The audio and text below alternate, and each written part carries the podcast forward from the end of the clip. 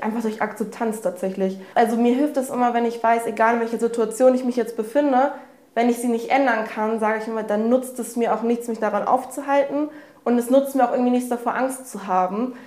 Deswegen mache ich auch immer, ich sag mal so, mein Gemütszustand jetzt nicht abhängig unbedingt von meinem Knie, weil dann würde es mir jeden Tag schlecht gehen. Aber damit helfe ich mir natürlich auch nicht weiter. Hallo und willkommen bei Campusgeflüster, dem Podcast für und mit Studierenden der Hochschule Fresenius. Wir laden euch ein, uns eure Geschichte zu erzählen. Wir, das sind Sven Püffel und Shirley Hartlage. Uns interessiert genau das, was euch wichtig ist und was andere hören sollten. Schön, dass ihr dabei seid. Hallo Amelie, komm rein. Komm rein. Du kommst gleich genau auf die Minute, also. Auf den Punkt. Du warst auch schon mal hier am Campus, bevor Ja, äh, du dich entschieden Genau. hast, hier zu studieren. genau, das war irgendwie so ein Infotag oder so. Und dann standst du hier in der Alster und hast gedacht, Dann, genau. wie schön. Ich hatte ja auch das Glück, das erste Semester noch vor Corona Ja, Richtig zu das erleben. Semester, Ja. ja. mit all den erst die Veranstaltungen. Woche alles noch miterlebt, bevor ja, Ja. Corona kam. Alle Schotten dicht waren, das stimmt. Kommst du denn aus Hamburg eigentlich? Nee, ich komme aus der Nähe von Hannover. Ah, Genau. Aber Großstadt, ich, ich bevorzuge Hamburg. Ja, Also, okay. Ja, willst du auch hier bleiben nach dem Studium? ja, doch. Oder? Ja? Auf jeden Fall.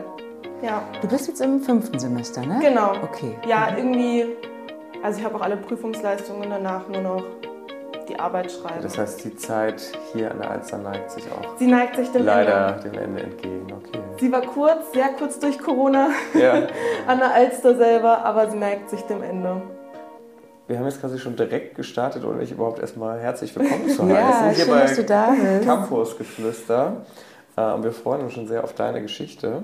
Ich bin auch gespannt. Schön, dass du Nervös. dich gemeldet hast. Du bist nervös. Ja, ich bin, ich bin gespannt, was da alles bei rumkommt quasi. Ja. Ja, wollen wir starten? Ja, können wir gerne machen.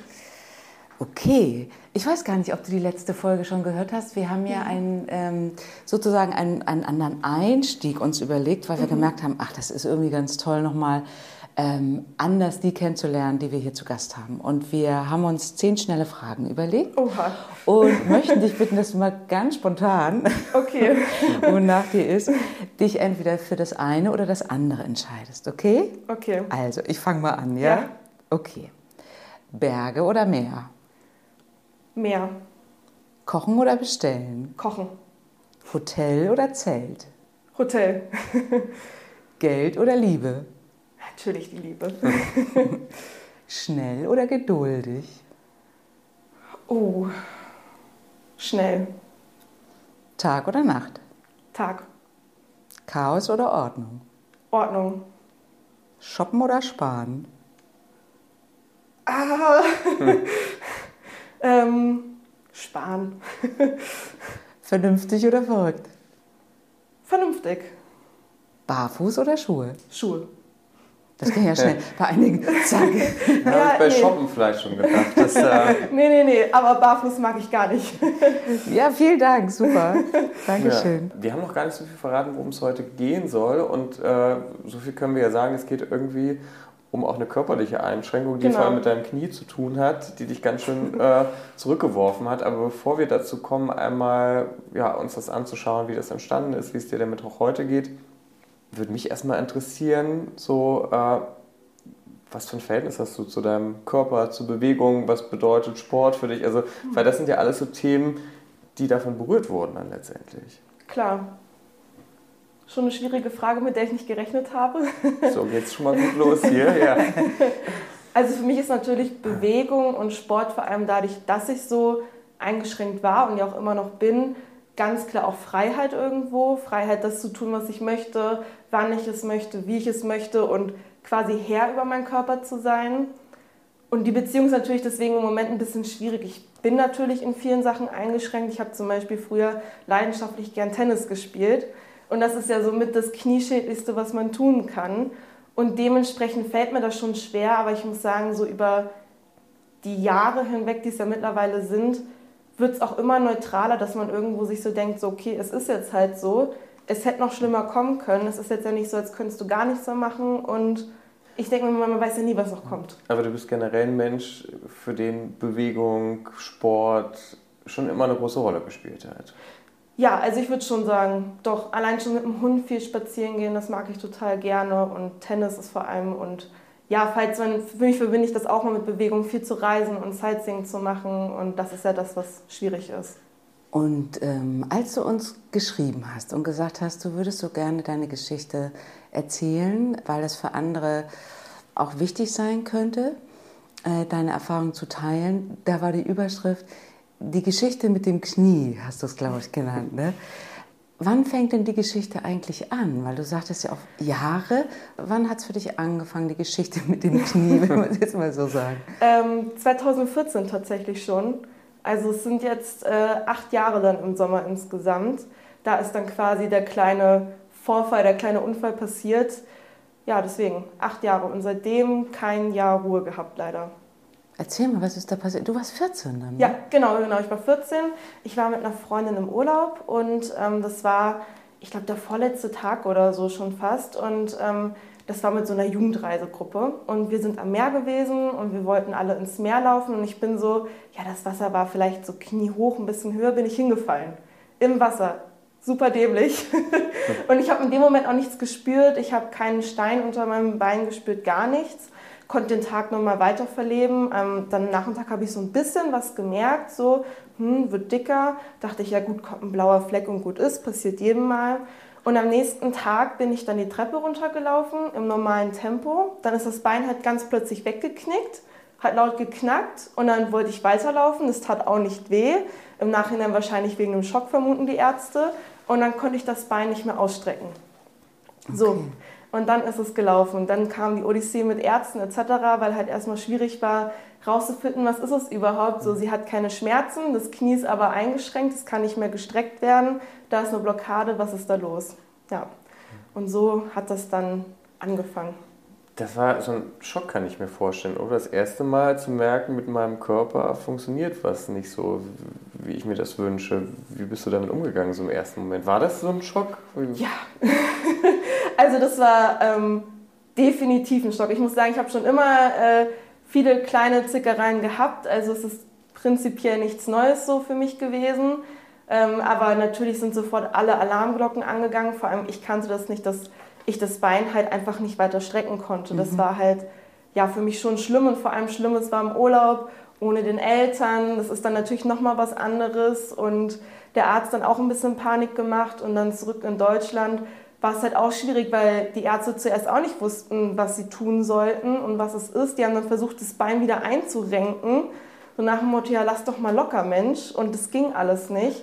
Und bis dann die Diagnose kam und dann erst wieder einen Termin überhaupt zu bekommen, war halt, das war wirklich ein Kampf. Also vor allem für meine Eltern, glaube ich, Termin zu bekommen. Ich kann mich daran erinnern, dass da wirklich hitzige Gespräche am Telefon waren, weil die Leute keinen Termin vergeben wollten, obwohl im Raum stand, was mit meinem Knie ist und ob ich es überhaupt wieder so benutzen kann wie vorher.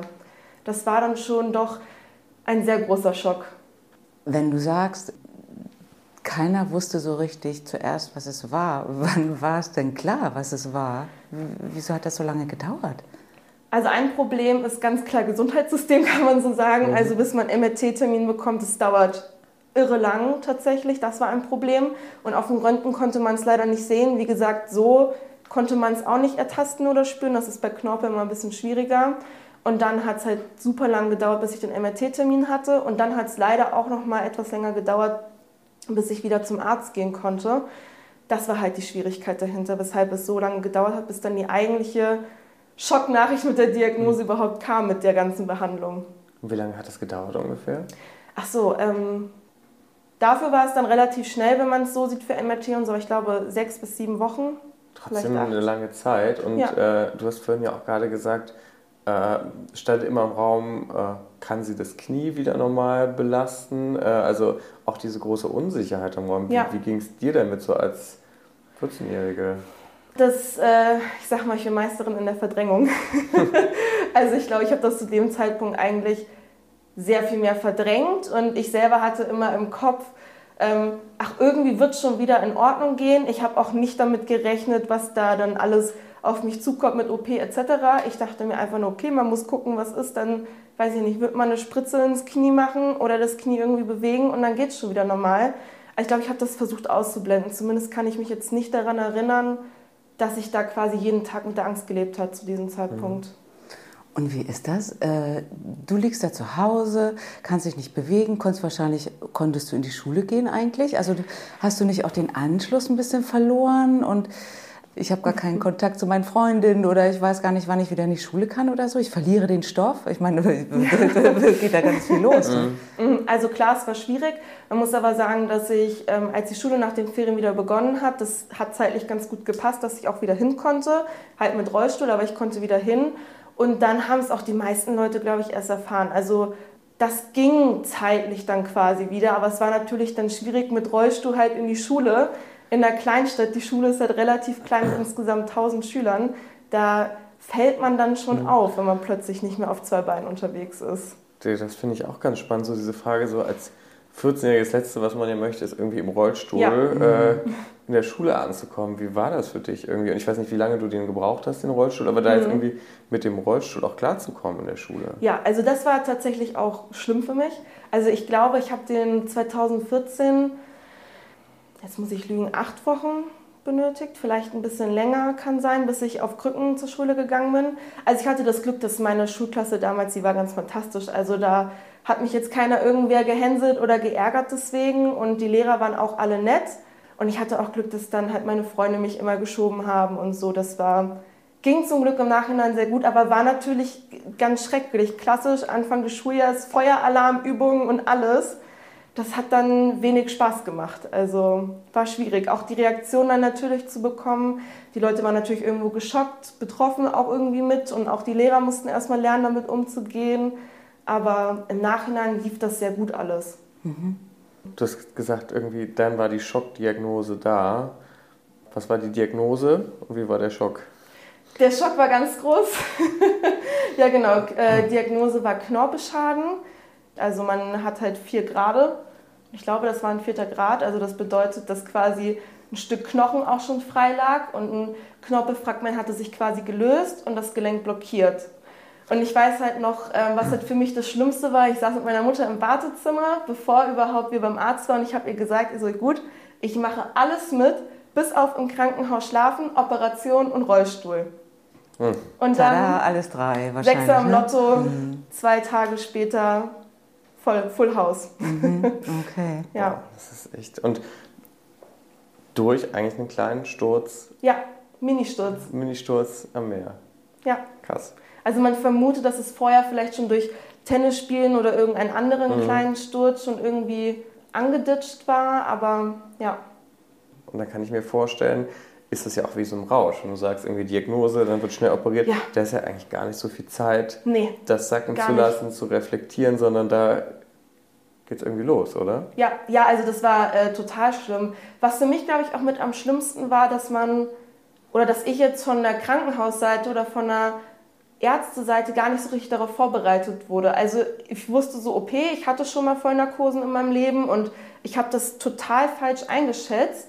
Und da hätte ich mir, oder wäre es mir, glaube ich, einfacher gefallen, wenn man vorher wirklich mal sich mit mich dahingesetzt hätte und gesagt hätte, okay, das und das kommt jetzt auf dich zu, du wirst die und die Schmerzen haben, so und so lang, so wird jetzt erstmal die Zeit danach aussehen. Aber das hat mir halt so ein bisschen gefehlt, was es dann natürlich schwieriger macht, weil es halt jedes Mal wieder ein neuer Schock ist.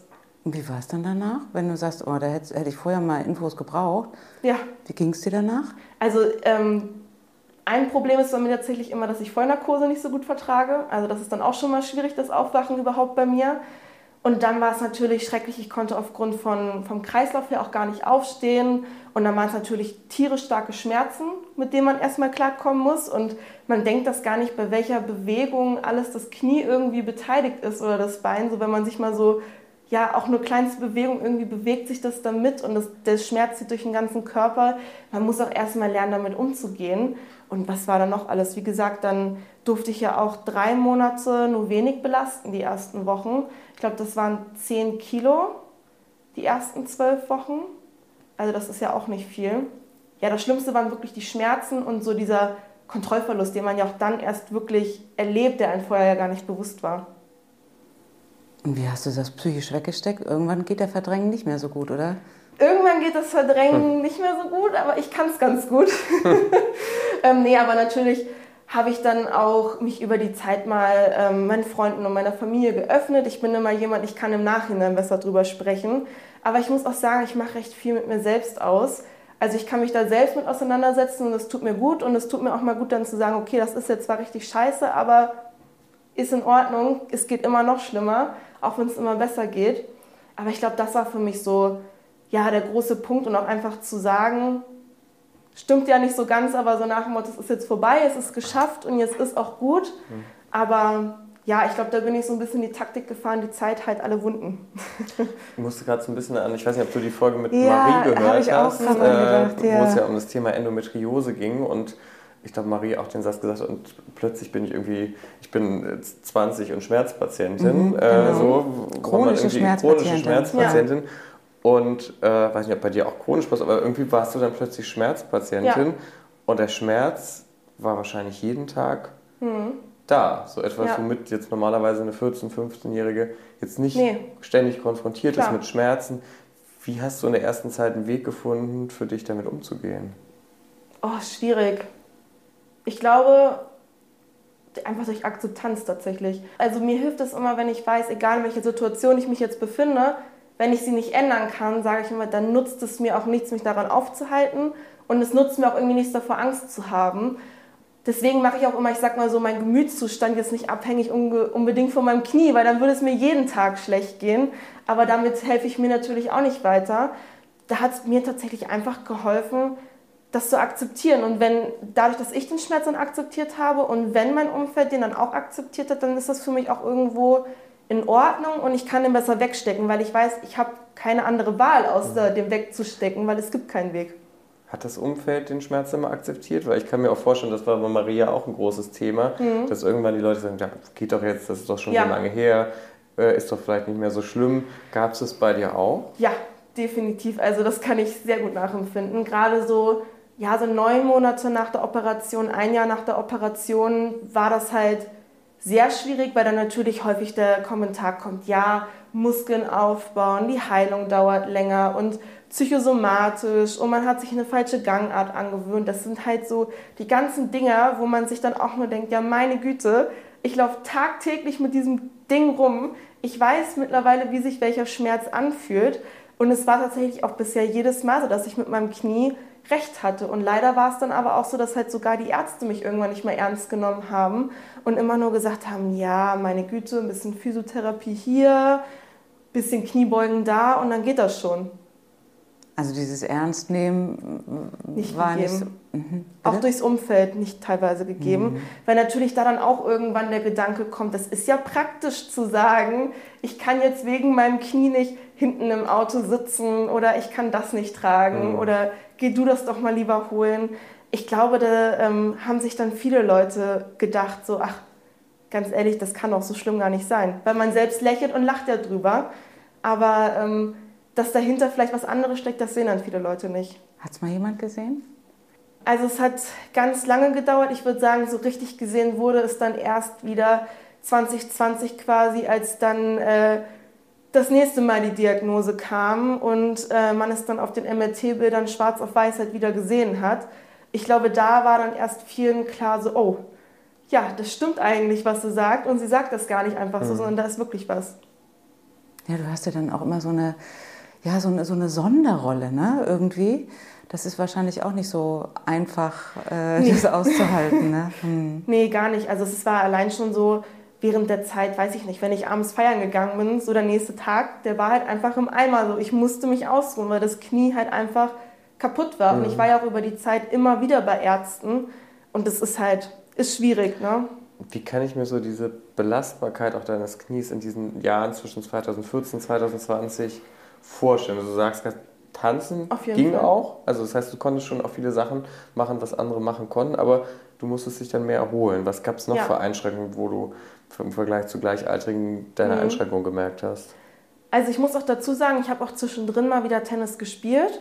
Ich habe ehrlich gesagt einfach den Schmerz akzeptiert in dem Moment auch, weil ich gesagt habe, ich möchte mich nicht deswegen einschränken. Aber ich habe es dann eben bei, wenn ich ausgegangen bin oder so gemerkt, dass ich halt ja, mich dann auch irgendwann zurücknehmen musste oder mich mal hinsetzen musste. Ich habe versucht, alles, was normal war, mitzumachen, aber habe natürlich gemerkt, dass jetzt 15 Kilometer am Stück oder so, das wäre dann halt kritisch gewesen. Mhm. Und halt für mich war auch häufig so, dass, also während ich es gemacht habe, ist es in Ordnung, aber am Tag danach, da kam dann quasi, wenn ich zur Ruhe gekommen bin, die Schmerzen, dass ich am nächsten Tag dann halt sagen musste, okay, jetzt erstmal Ruhe, jetzt geht es nicht, kann heute leider nicht mehr mitkommen. Mhm. Das heißt, du musstest auch richtig so ein bisschen ja, Selbstfürsorge lernen wahrscheinlich, ja, ne? Bist du wahrscheinlich Fall. auch gut drin, oder? Jetzt im Nachhinein?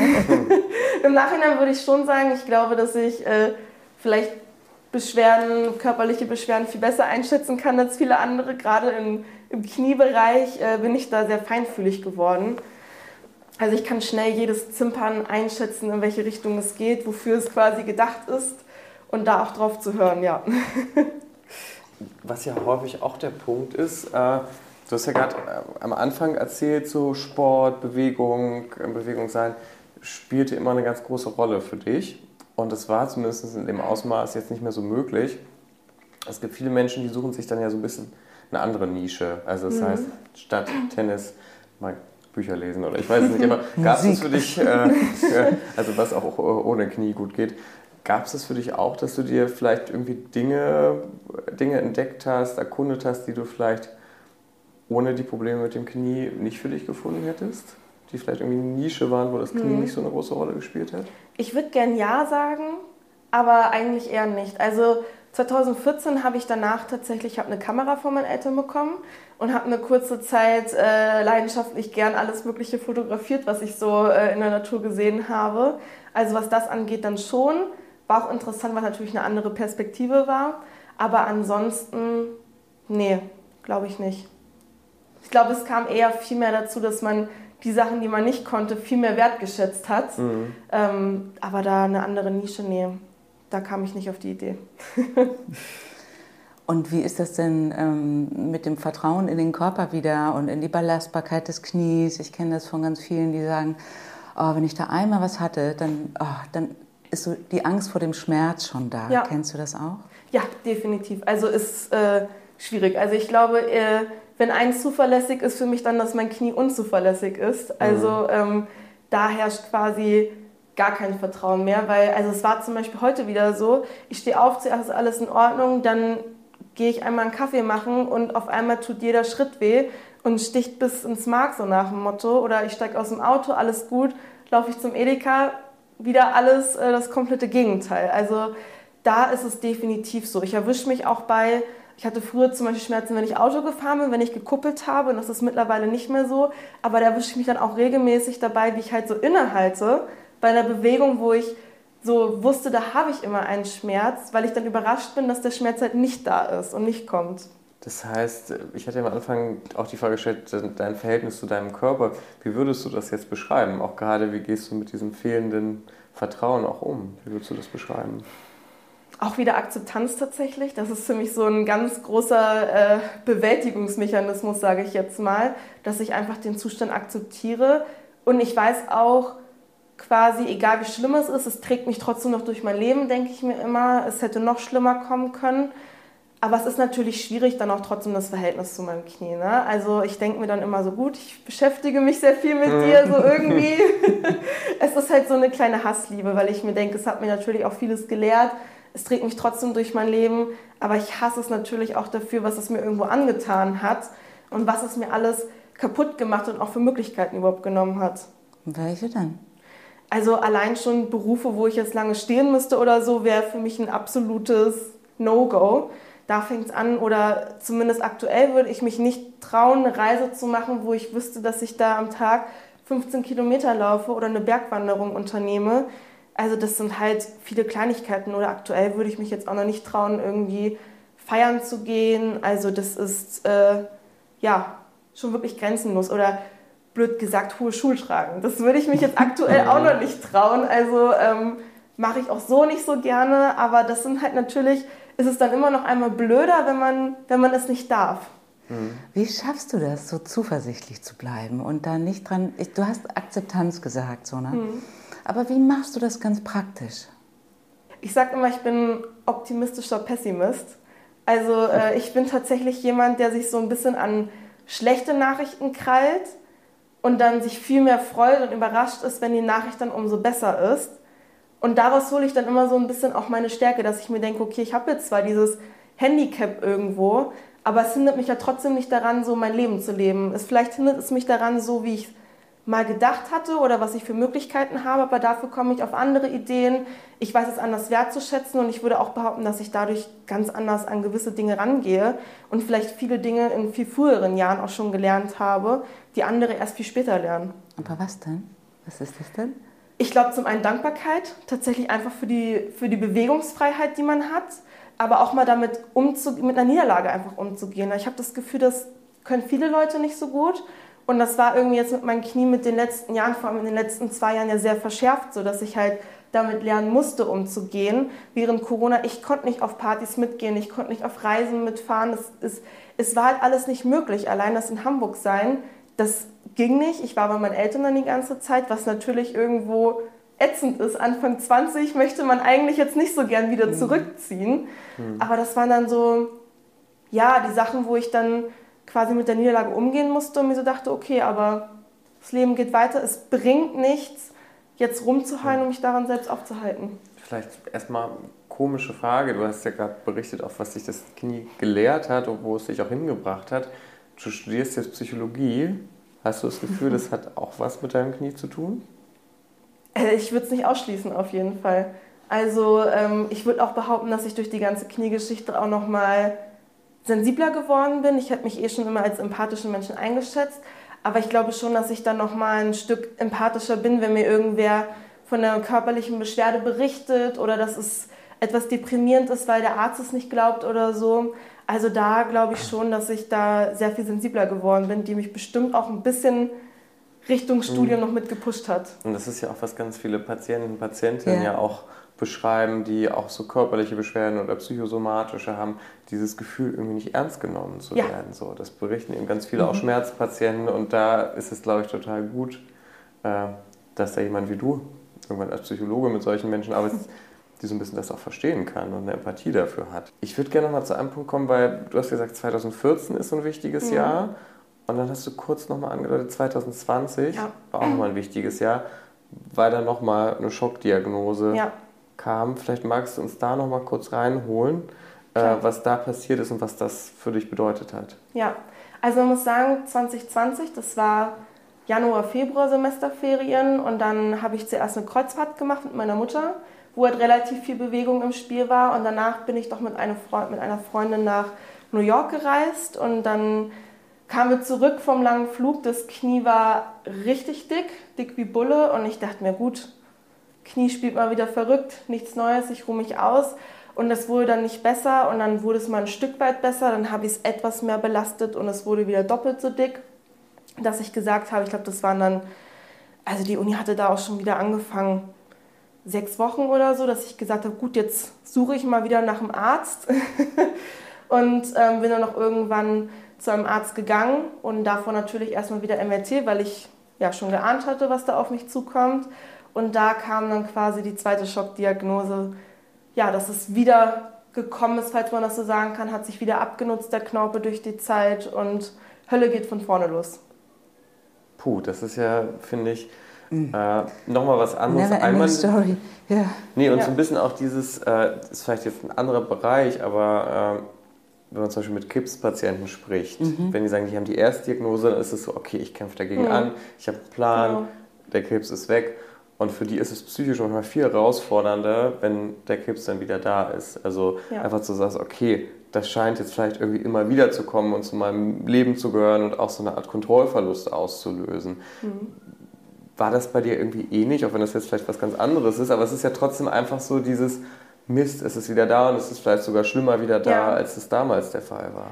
Mhm, also ich würde tatsächlich sagen, kommen wir wahrscheinlich später noch zu. Das dritte Mal kam es dann 2021. Da habe ich es viel mehr so erlebt. Mhm. 2020 war es tatsächlich eine Erleichterung im ersten Moment, weil ich die ganzen Jahre davor immer wieder zu Ärzten gerannt bin und alle haben mich abblitzen lassen. Also wirklich sämtliche Arzttermine. Und deswegen war das im ersten Moment eine pure Erleichterung zu wissen, die Situation ist total bescheiden, aber mir kann geholfen werden. Auch wenn ich durch die komplette Hölle nochmal gehen muss, es kann mir trotzdem geholfen werden. Und das war halt für mich, sage ich jetzt mal, ein ganz großer Rettungsanker irgendwo, woran ich mich halt dann positiv aufgehalten habe, dass ich dachte, okay, jetzt ist es nochmal einmal richtig blöd mhm.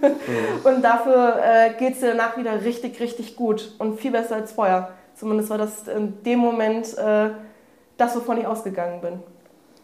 Du hast, glaube ich, als wir das erste Mal kurz gesprochen haben und du uns erzählt hast, dass du uns deine Geschichte erzählen willst, hast du so einen schönen Satz gesagt, die Hoffnung war größer als die Angst. Ja. War das in dem Moment so? Das ja. hört sich fast so an, ne? Total. Also ich erinnere mich auch noch, das war ähm, ja kurz nach, äh, nach der New York-Reise mit meinem dicken Knie. Da meinte mein Bruder kam dann auch zu mir und meinte, okay, was ist, wenn jetzt morgen jemand zu dir käme und der sagt, du gehst jetzt nochmal durch die Hölle mit Rollstuhl und allem, aber dafür hast du danach ein super gesundes Knie und kannst wieder alles machen. Würdest du es tun? Und das war also ohne mit der Wimper zu zucken ein absolut klares Ja. Mhm. Und das war halt für mich deswegen der Moment, wo halt die Hoffnung dann wirklich viel größer mhm. war als irgendwie die Angst, weil ich da eine super große Erwartung drin hatte. Und dann wiederholte sich das, was du 2014 erlebt hast, vermutlich Operationen, Rollstuhl. Richtig, nur schlimmer. Nur schlimmer und auch nicht mit dem Erfolg. Richtig. Wie 2014. Vielleicht magst du mal berichten, was in diesem Jahr zwischen 2020 genau. und 2021 passiert ist. Genau, also die OP selber hat dann tatsächlich erst in den darauffolgenden Semesterferien stattgefunden, weil wir gesagt haben, mit Schmerztabletten etc. wird es halt schwierig, dann das Semester zu bestreiten und ich wollte jetzt dafür nicht aussetzen. Und deswegen haben wir das dann erstmal vertagt quasi. Ähm, und dann die Operation als solches lief gut, wurde mir zumindest alles so erzählt. Und dann hat aber die Heilung, sagt man vorher, hat auch mein Arzt vorher gesagt, maximal zwölf Wochen. So, danach dauert die Heilung zwar noch an, aber du kannst quasi alles normal wieder machen. Für dich fühlt es sich normal an. So, nach zwölf Wochen stand ich da, wo, wo man hätte quasi nach sechs Wochen stehen sollen ungefähr und mit ganz starken Schmerzen und äh, es wurde überhaupt nicht besser. Mein Physiotherapeut hat mich in alles versucht reinzuprügeln und es hat nicht funktioniert.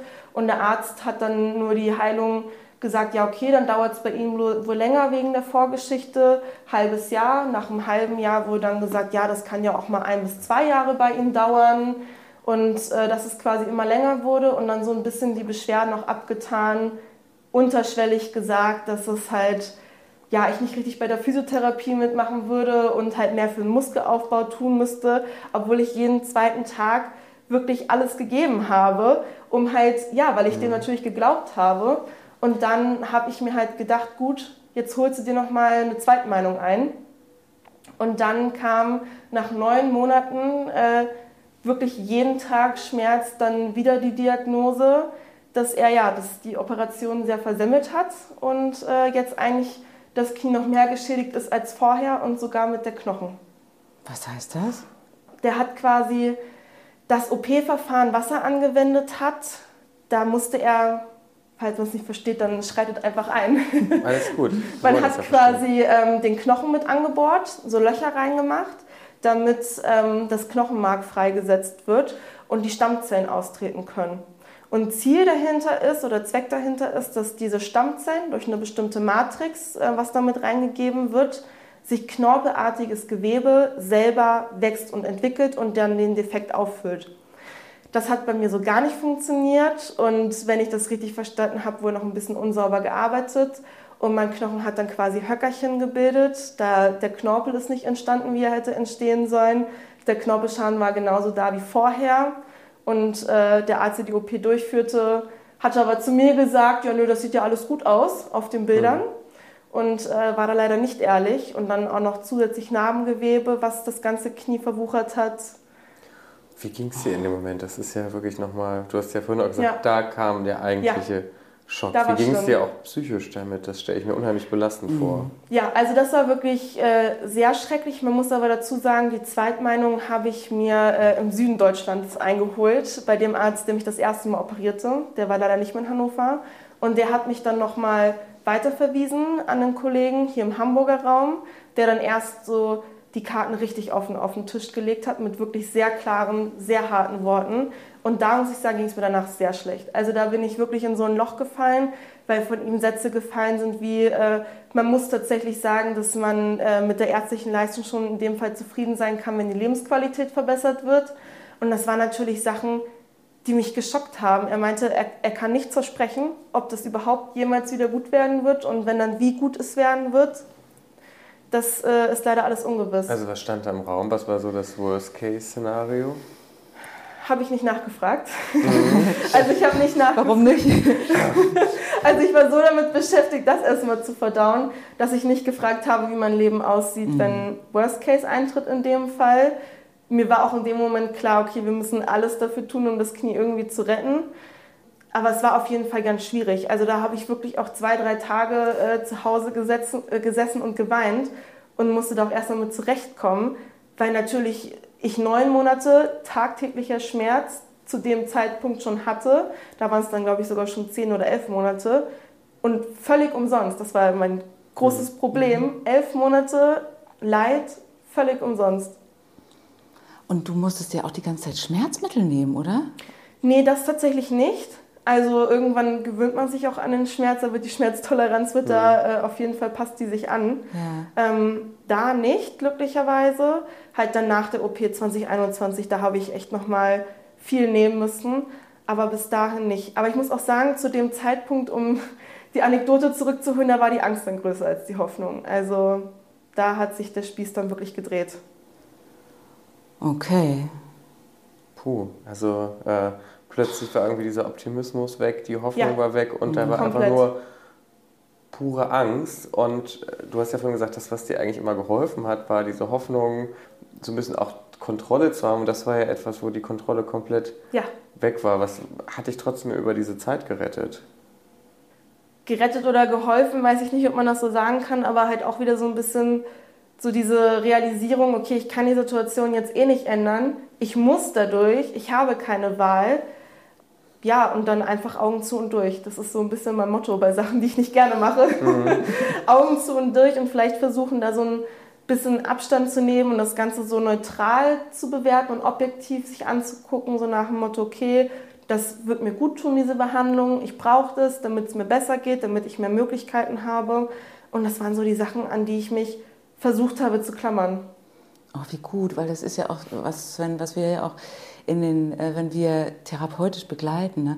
man kann die Umstände so schlecht verändern, aber man ja. kann nur verändern, wie man mit der Situation umgeht. Genau. Und da genau. hast du ja sofort gleich umgeschaltet und das offensichtlich so gemacht. Hast du das irgendwo gelernt? Hast du das von deinen Eltern mitbekommen? Oder äh, anscheinend Erfahrungssache, oder? Damit bist du wahrscheinlich immer gut gefahren, oder? Ja, ich glaube auch tatsächlich einfach Erfahrungssache. Also mit dem Knie habe ich da ja schon öfters einstecken müssen. Das war dann irgendwo für mich der einzig mögliche Weg, dass ich mir auch dachte, es ist, wenn es keinen anderen Weg gibt, dann bringt es auch nichts, mich daran aufzuhalten. So wenn so eine Diagnose kommt, dann, dann sitze ich auch mal drei Tage in meinem Kämmerlein und das finde ich auch völlig in Ordnung, sich dann auch einfach mal zurückzuziehen und traurig zu sein. Aber ich finde, danach muss das Leben auch weitergehen. Und es bringt ja nichts und dann denke ich mir, okay, jetzt reiß dich zusammen. Das Rumheulen hilft dir nicht. Ich finde auch so, so ein Wort, was mir die ganze Zeit im Kopf rumschwirrt, ist wirklich so, so Kämpferin. Also ich habe wirklich das mhm. Gefühl, dass du echt eine total tolle Kämpferin bist, die sich da wirklich auch so durchkämpft. Und ich glaube, manchmal ist es einfach auch kein Spaziergang, sondern nee. wirklich ein Kampf, äh, jedes Mal aufs Neue. Und das zweite Wort, was mir eingefallen ist, ist Einzelkämpferin, weil du viel beschreibst, ich mache das mit mir selbst aus, äh, ich ziehe mich dann zurück beispielsweise. Würdest du auch sagen, ich bin da auch eine Einzelkämpferin oder gibt es auch in deinem Umfeld Menschen, die dich in diesem Prozess unterstützt haben? Also ich würde schon sagen, dass ich eher eine Einzelkämpferin bin. Also mein familiäres Umfeld, mein freundschaftliches Umfeld hat mich top unterstützt. Das auf jeden Fall, wo man kann. Aber ich komme auch aus einem sehr gesunden Umfeld. Also da bin ich so ein bisschen quasi das schwarze Schaf in der Herde.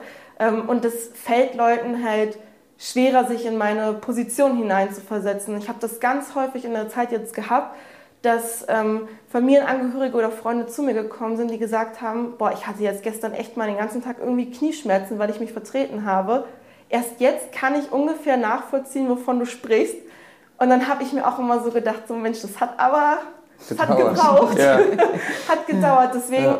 auf jeden Fall Einzelkämpferin, weil ich für mich immer wusste, es, es kann keiner in mein Knie reingucken.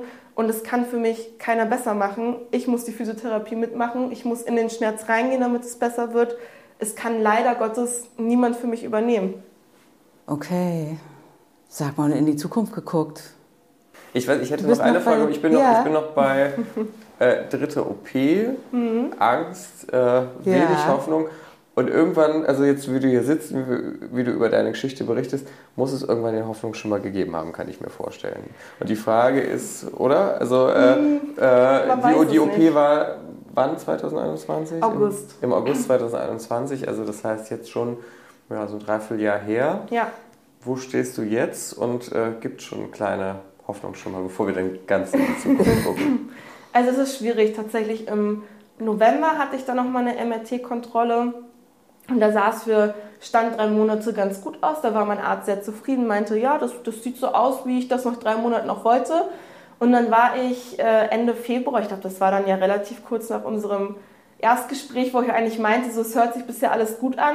Da war er dann wieder gar nicht begeistert von meinen aktuellen Beschwerden.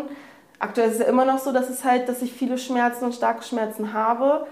Und deswegen bin ich halt jetzt immer noch am Bippern. Ich war tatsächlich gestern wieder am MRT und bekomme dann nächste Woche mhm. halt äh, wieder Besprechungen und das ist dann ein sehr großer Schnittpunkt quasi, wo wir viel Aussage darüber treffen können, ob es funktioniert hat oder nicht. Also so ein bisschen immer auch warten und hoffen und bibbern, äh, wie es weitergeht. Ja. Wie ist es gerade im Alltag? Also was kannst du, was geht gut, was geht vielleicht nicht so gut? Das ist auch leider immer tagesformabhängig. Also teilweise komme ich beim Kochen an meine Grenzen, dass ich da wirklich dann, äh, ja weiß ich nicht, wenn ich eine halbe Stunde koche, mir das Knie einfach tierisch anfängt weh zu tun. Spazieren geht eigentlich auch, aber manchmal halt dann wieder nicht und es sind starke Schmerzen da. Das ist halt leider immer komplett tagesformabhängig, auch beim Sport. Also ich versuche halt, weil ich ja Muskeln aufbauen muss wieder nach der ganzen Zeit. Manchmal geht es und manchmal tut es weh, manchmal schwillt es an, wird warm. Ja, alles, was man sich denken kann. Mhm. Das heißt, du musst immer so ein bisschen flexibel bleiben ne? und gucken. Ja. Mhm. Also leider ist es wirklich so, dass halt ein Großteil äh, gedanklich für mich am Tag einfach drauf geht, zu überlegen, okay, kann ich das mit meinem Knie jetzt, kann ich zum Beispiel einen großen Spaziergang machen und danach noch zwei Stunden Auto fahren, so das ist, ist halt äh, leider schwierig, weil ich mich sehr viel mit meinem Knie quasi abstimmen muss. Mhm. Aber man, man gewöhnt sich halt leider Gottes dran und ja, zumindest eine kleine Hoffnung ist ja auch noch da, dass es auch noch wieder besser werden wird. Zumindest habe ich da noch nicht ganz aufgegeben. Ja, wie sind denn gerade so die Aussichten? Ist schwierig. Also ähm, ich weiß auch tatsächlich, dass wenn dann wieder die Nachricht kommt, dass es nicht funktioniert hat, es nur noch ein einziges OP-Verfahren gibt, was wir ausprobieren können, was dann auch nochmal zwei Operationen sogar bedeuten würde. Und für mich ist natürlich die ganz große Angst da, okay, wenn es jetzt wieder nicht funktioniert hat, funktioniert dann das nächste Mal? Wahrscheinlich eher nicht, gehe ich von aus. Und danach gibt es einfach nichts, was man noch tun kann. Wir waren schon beim Worst-Case-Szenario. Was genau. das Best-Case-Szenario? Ja, Best-Case wäre natürlich, wenn ich jetzt nächste Woche höre, das sieht wunderbar mhm. aus. Und äh, ich dürfte irgendwann wieder sogar Tennis spielen, mhm. weiß ich nicht, in ein, zwei Jahren. Aber das ist für mich so das Utopische. Mhm. Für mich wäre schon Best Case, einen schmerzfreien Alltag zu haben. Aber das heißt, gibt es auch eine Prognose, die sagt, dass das Knie gar keine Mucken mehr macht oder gar keine Rolle spielt? Oder ist es schon so, nee. dass es irgendwie dein Leben, ja. egal, also Frage der Intensität begleiten wird? Ja. Das heißt, diese Beziehung mit deinem Knie. Leben lang. Wird ein Leben lang. Ja. Was bedeutet das für dich? Einfach zu wissen, das ist so ein bisschen, auch wenn, wenn jetzt alles gut läuft, das wird meine Achillesferse mhm. so bleiben. So. Und das ist dir, dir bewusst. Äh, wie, wie ist das? Also hast du das schon irgendwie für dich akzeptiert oder gibt es irgendwie noch einen Anteil, der sagt so, oh, Stichwort verdrängen, ja. äh, lieber nicht? Äh, ja, wie gehst du damit um, einfach zu wissen, okay, ihr werdet irgendwie immer eng verbunden sein und es wird mhm. immer darum gehen, diesen Teil deines Körpers vielleicht auch stärker wahrzunehmen und zu berücksichtigen als andere?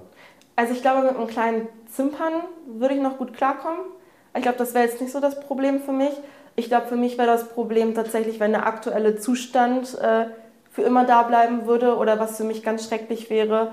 Diese Hölle kann ich es ja wirklich nennen mit der Operation. Alle sieben Jahre ist einmal gefallen, das Wort durchmachen müsste. Das wäre für mich tatsächlich total schrecklich, aber äh, da denke ich mir so ein bisschen, das sind meine zukünftigen Probleme. Mhm. Daran muss ich mich heute noch nicht aufhalten lassen. Und was ich für mich selbst gelernt habe, ist durch das Ganze schon ein bisschen Selbstsicherheit, dass ich mir denke, okay, letztes Jahr war wirklich so schrecklich, so ich habe das geschafft, so dann, dann schaffe ich auch den Rest. Und vielleicht auch eine Stärke für andere Lebensbereiche, oder? Also ich kann mir Auf vorstellen, also wo merkst du das in anderen Lebensbereichen, diese Stärke? Also auch definitiv irgendwo im Studium. Also da habe ich jetzt äh, quasi das äh, ja, Wintersemester, da war ich vor allem die ersten Woche schon wirklich stark auf Ibuprofen und ich habe es trotzdem gewuppt. Das war sogar das erfolgreichste Semester. Also das hat mich da irgendwie sehr darin bestärkt, dass ich mir dann selber immer denke, ich kann irgendwo alles schaffen, wenn ich möchte. Und äh, man muss sich einfach nur durch die Sachen durchkämpfen. Und das hat mir schon eine große Selbstsicherheit deswegen in sämtlichen Bereichen gegeben. Ich drücke dir die Daumen. Dankeschön. Ich drücke dir auch die Daumen und vielen Danke. Dank, dass du deine wirklich tolle Geschichte mit uns geteilt ja, hast. Danke schön. Danke gleichfalls. Puh, ja, jetzt können wir die Frage stellen. Wie geht's dir danach? Auf Knie bezogen schwierig. Achso, weil du jetzt auch während des Gesprächs das ja. Knie, also merkst. Ja. Fast ein bisschen wie, wie so ein bisschen auch psychosomatisch. Ne? Obwohl es ja ein Körperteil ist, äh, reagiert es ja. psychosomatisch. Ja. ja. Also ich bin mir auch sicher, dass also zumindest ein kleiner Teil meiner Schmerzen manchmal auch mit psychosomatisch bestimmt mhm. ist. Also weil ich rechne ja permanent mit dem Schmerz. Ja. Also ja, es war sehr spannend. Schön, dass ihr zugehört habt. Wenn ihr Fragen oder Kommentare habt oder ihr selbst eure Geschichte hier in diesem Podcast teilen wollt, dann schaut in unsere Show Notes und schreibt uns. Wir sagen, komm wie du bist und bis zum nächsten Mal.